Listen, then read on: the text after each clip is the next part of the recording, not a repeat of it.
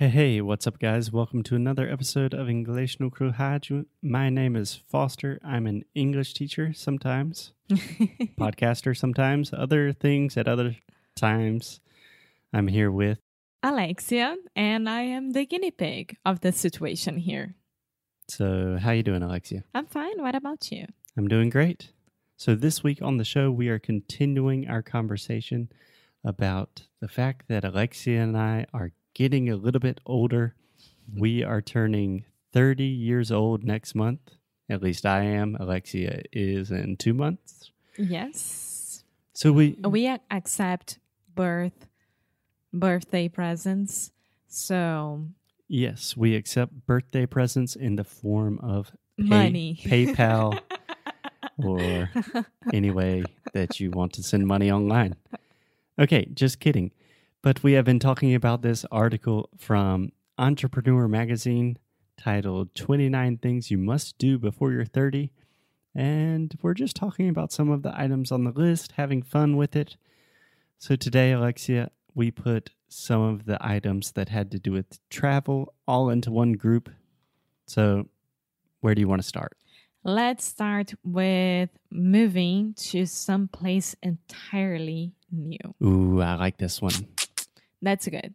So, the advice here is at some point before you turn 30 years old, you should move to an entirely new place. That means, the way I understand it, that means live in a foreign country for a substantial amount of time. Yeah, it doesn't eh, one month is not a substantial amount of time. Yeah, I would say at least six months, preferably more than a year. How do I say subs- Substantial. Substantial? Yeah, the first sound is the schwa sound, o som do schwa, aquele som bem, bem relaxado em português. Uh, substantial. Ah, substantial. Substantial. Substantial. Almost. Okay, Substantial. there we go. Okay. Great. So, what do you think about this idea, Alexia? You have moved to different places. You have lived in Brazil, Portugal, the US. Do you agree with this? I don't agree with that. I think that I just moved to a entirely new place right now. This is the first time that I'm really moving and staying there. Okay, but you have spent substantial amounts of time in different countries.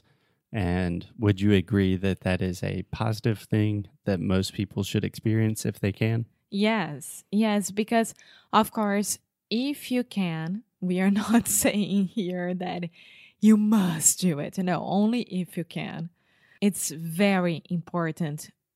The first point is to getting more mature about yourself, hmm Or you could simply say maturing. maturing, and you're gonna learn so much about the other culture, about the other language, about everything. You think it's important to learn about other cultures and languages? Yeah, because of course, I was raised in Brazil, which has a different culture of the United States, for example, A different culture than, Than- the United States. than the United States. And it's very important when you go to the south of the United States and understand how people think and why they think that that way and why they do this different things that Brazilians in Rio they don't do it. So yeah, it opens your mind and you can understand better what's going on. Yeah, I think the real benefit is I think there are two big, big benefits from moving to an entirely new place, living in a different country for a substantial amount of time. Number one, like you said, is you're going to learn a lot about yourself. You're going to mature. You're going to learn what you are capable of. You are going to learn that you are stronger than you ever imagined. and you're you're gonna set limits as well this is uh, for me is the most important part you're gonna set limits you will know what you like and what you don't like Yeah, you'll know what you're good at, what you're not good at. Yeah, there's no joking around when you're by yourself in a new country.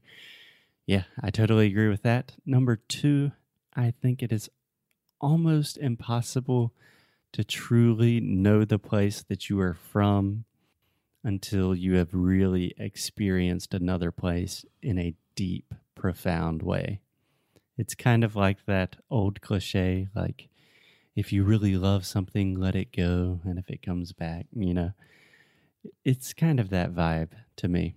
Yeah. It's interesting when you say that because the first time that I went to the United States, for example, for three months, and I had to tell a lot of Brazil to people. And it was so important.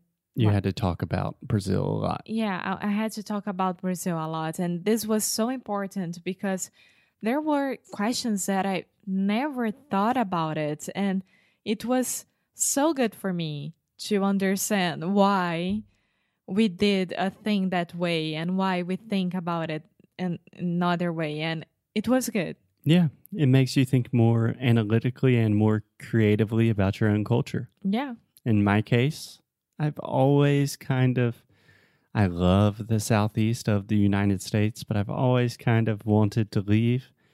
And only from travel and spending time in the South with Alexia, I've really come to appreciate the South in a totally new and positive way. We are welcome.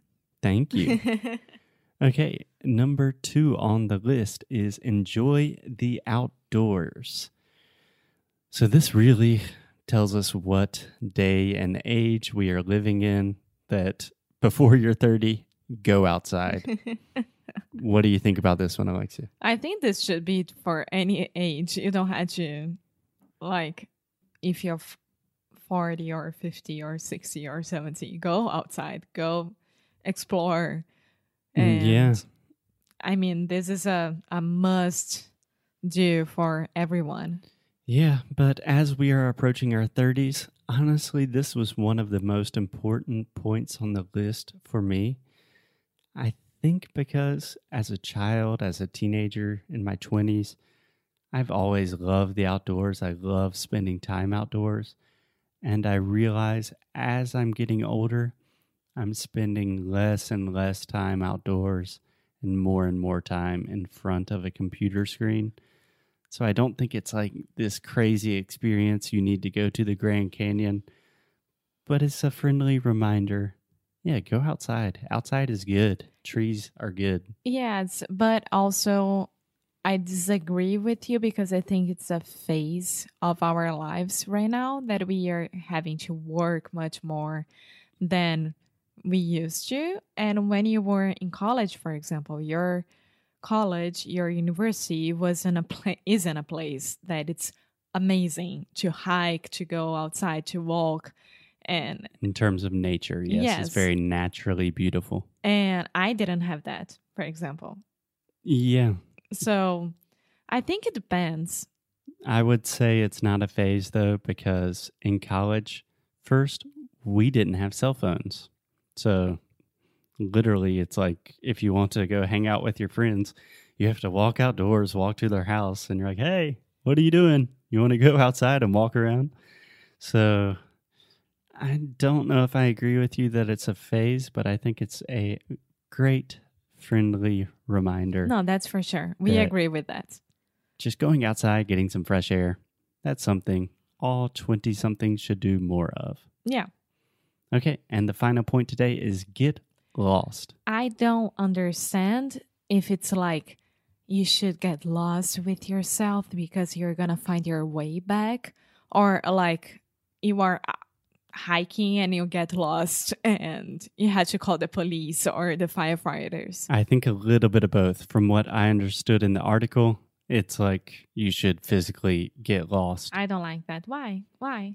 Why? And then I had to call the firefighters like, "Hey, I'm lost. I don't know how long and will take for me to go back and there are a lot of snakes and bears or whatever." And yeah. So, a couple of things, Alexia. First, if you're lost, firefighters are probably not the first people you should call. First, I'll always You call can a check- firefighter. Alexia just is looking for any reason to call firefighters. She loves firefighters. They're our heroes. I think this point is a little bit out of date because of GPS, but I do think there is something special to say, Like, I don't know, you're in a small town, you have no idea where you are. And I'm just remembering one experience I had in university. I was driving home with my roommate at the time. Hey, John. And I fell asleep. This was before iPhone, so no GPS. I know how to get home. I assumed John knows how to drive home. And I woke up and I was like, hey, John, where are we? He's like, eh, I'm not really sure, but we need to get some gas. I was like, okay, let's get some gas. I'll find out where we are. And I talked to the lady at the gas station, and she was like, I'm like, do you know exactly where we are? She's like, uh huh, you're in Springfield. I was like, Springfield. She's like, uh, Springfield, Virginia. It's like, John, are we in Virginia? She's like, Yes, ma'am, you are. yes, sir, you are.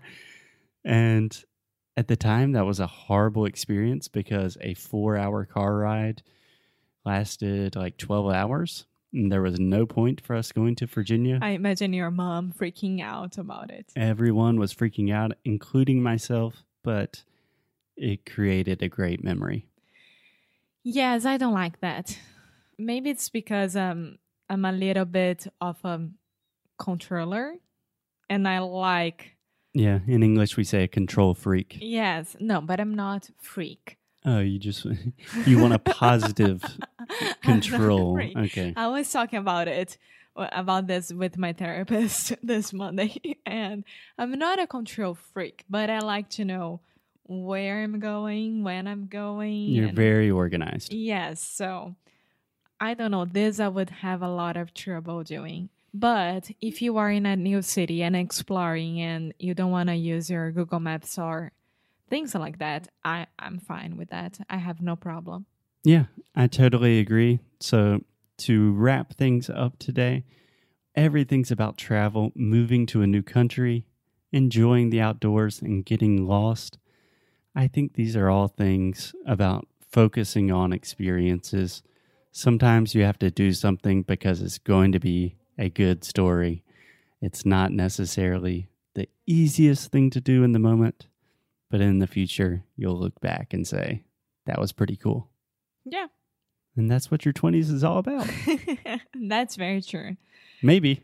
We will find out when we turn 30 in just one month. Two So, months? anyways, these two old podcast hosts will be back in your earphones tomorrow. Bye. Bye bye.